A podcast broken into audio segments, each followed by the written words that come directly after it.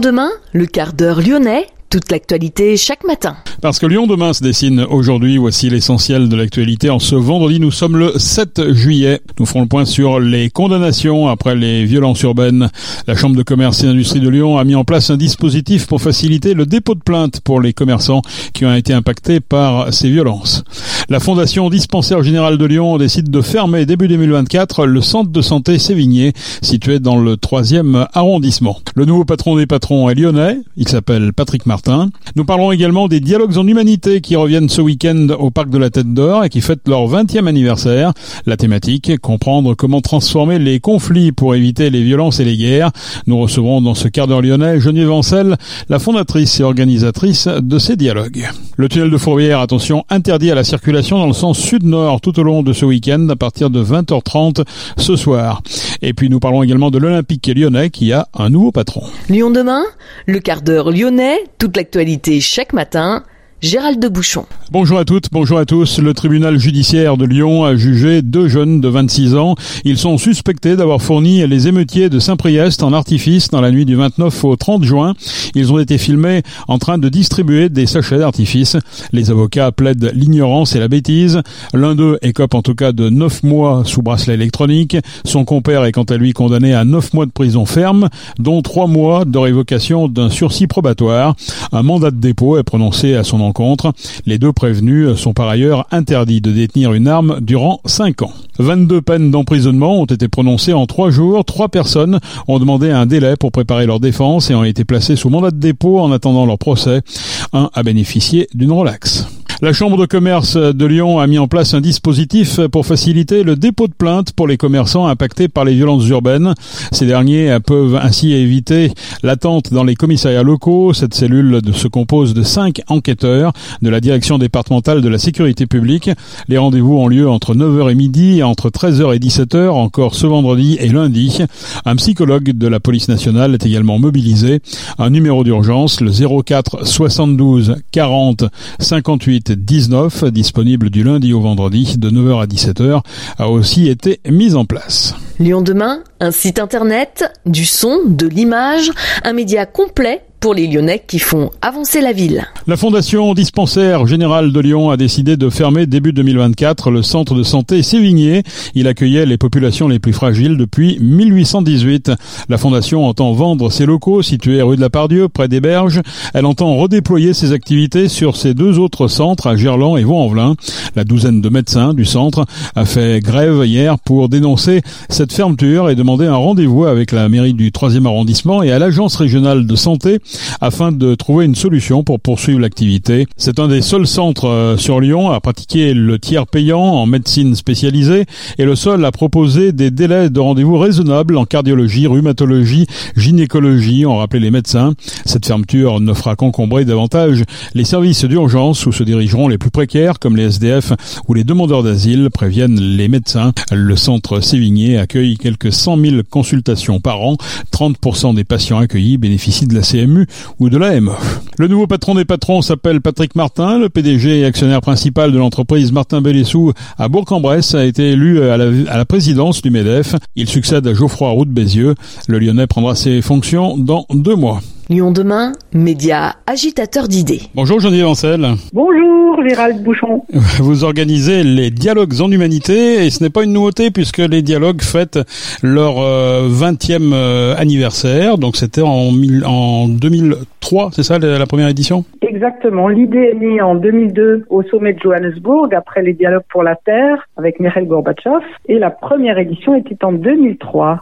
Est-ce que vous attendiez en 2003 à ce que euh, cet événement ait une telle longévité? En fait, on pensait effectivement être sur un registre de faire un forum mondial sur la question humaine, donc on était déjà très ambitieux. Et c'est justement parce qu'on souhaitait sortir du sentiment d'impuissance et d'indifférence face à l'ensemble des problèmes écologiques, de solidarité et de, de recherche de paix dans le monde. En 2023, c'est juste que ça a décuplé et qu'il faut accélérer, passer là, euh, être, comme dit Edgar Morin, bien face à l'incertitude ou à l'improbable, penser que l'improbable peut avoir lieu au sens positif du terme. La thématique en 2023, c'est comprendre comment transformer les conflits pour éviter les violences et les guerres. Cela sous-jacent que les conflits sont inévitables Plus exactement, nous sommes face à des situations de violence et de guerre et que rarement nous apprenons vraiment à y faire face, presque en construisant les éléments de conflit, ce qui n'est pas la même chose que de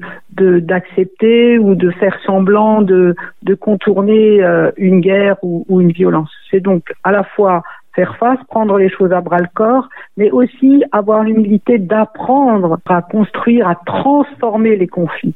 C'est bien cette transformation des conflits, cette transformation de, de ce qui nous, est, pose des difficultés majeures aujourd'hui, que ce soit à titre personnel, euh, soi-même en soi-même, mais aussi avec ses proches, et de proche en proche jusqu'à ce qui se passe sur nos territoires et évidemment en termes géostratégiques et géopolitiques dans le monde. Voilà, nous sommes impactés directement à partir de, de l'intime au planétaire, de l'ensemble de, de, tout ça. Oui, un thème qui colle effectivement à l'actualité quelques jours après les, les violences urbaines qu'on a connues et puis alors que le conflit en Ukraine euh, s'enlise. Alors, est-ce qu'il y a des, des, solutions qui vont venir de ces dialogues euh, Comment euh, comment vous voyez un petit peu le, le déroulé de cette édition 2023 Mais En fait, parmi les invités que nous avons sollicités, euh, que ce soit ici dans, sur nos territoires euh, près de Lyon ou à Lyon, mais surtout aussi dans d'autres zones de conflit dans le monde, nous souhaitons en fait apprendre les uns des autres. C'est-à-dire vraiment être dans cette euh, recherche, cette quête de, de pratique,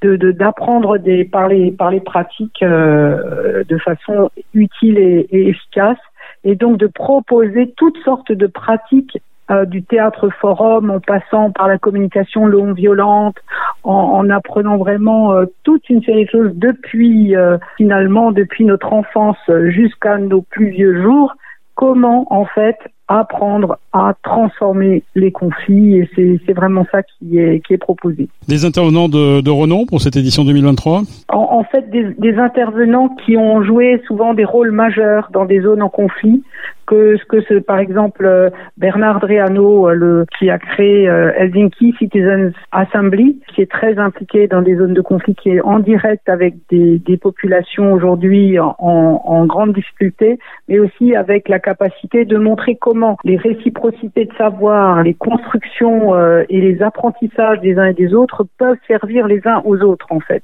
C'est souvent quand on prend l'exemple d'un autre endroit, d'une autre perspective, qu'on va chercher à mieux comprendre ce qui se passe et donc à essayer de, de faire face de façon euh, peut-être plus ajustée, euh, plus plus efficace. On le voit dans les conflits, euh, même dans les familles ou dans les couples voilà, c'est, je veux dire, on n'est pas euh, euh, hors sol. On est tous concernés près ou de loin par quelque chose qui nous concerne et où nous pouvons grandir en humanité. C'est le pari quand même de ces dialogues, euh, de ces dialogues en humanité. Et les dialogues en humanité, hein, c'est un véritable rituel hein, chaque année. Alors il y a des temps euh, où l'on échange, des temps où l'on déguste, un temps également pour faire la fête. c'est toujours ça le, la recette magique? Oui, oui, oui, c'est vraiment ça. C'est-à-dire que le temps de la fête, le temps de théâtre, euh, du souffle euh, que l'on trouve à travers la musique, la danse, tout ce qui est du registre du sensible et du discernement de préférence, en tout cas de se rendre compte qu'il y a une quantité incroyable de bonnes nouvelles, d'initiatives positives, de porteurs et porteuses d'initiatives positives, mais que quelquefois, en fait, euh, on ne les voit pas ou on ne les met pas suffisamment en, en avant.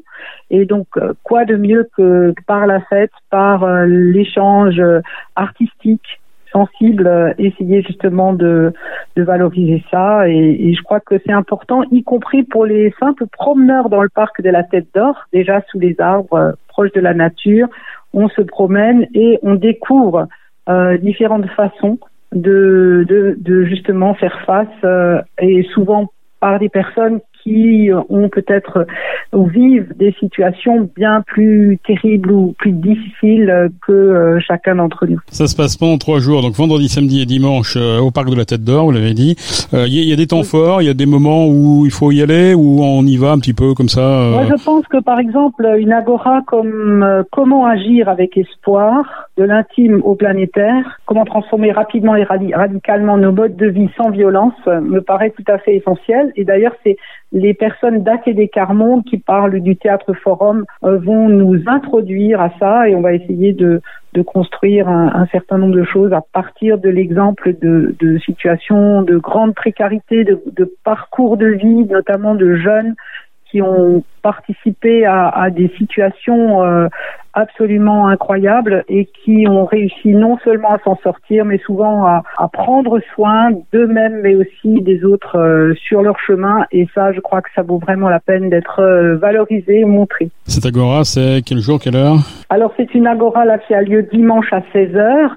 Euh, mais on peut aussi donner comme exemple euh, l'opéra de la Belle Hélène euh, par une soixantaine, soixante-dix femmes des quartiers populaires de la région qui participeront, mais aussi euh, les jeunes de nos quartiers, de Givors, de Vénitieux, qui viendront avec la compagnie Second Souffle et de nombreuses euh, jeunes artistes euh, formidables, notamment les, les collégiens aussi de Vénitieux, qui vraiment mettent en avant la, la, force de, de, bah, leur choix de la République, le, le, le choix de, de, prendre soin là aussi de chaque humain, mais aussi vivant en général. Voilà, je crois que ça c'est vraiment vraiment important. Et il y a un livre qui qui, sort sur ses 20 ans et qui, qui, nous fait beaucoup de beaucoup de bien parce qu'on voit bien que ça a essaimé et qu'il y a des témoignages absolument incroyables. De parler de, de Lyon comme certains le font, ben, on est on est fiers aussi euh, de, de, participer à quelque chose de positif. Ça se passe donc au parc de la Tête d'Or. On annonce des fortes chaleurs, mais il faut préciser que c'est sous les arbres.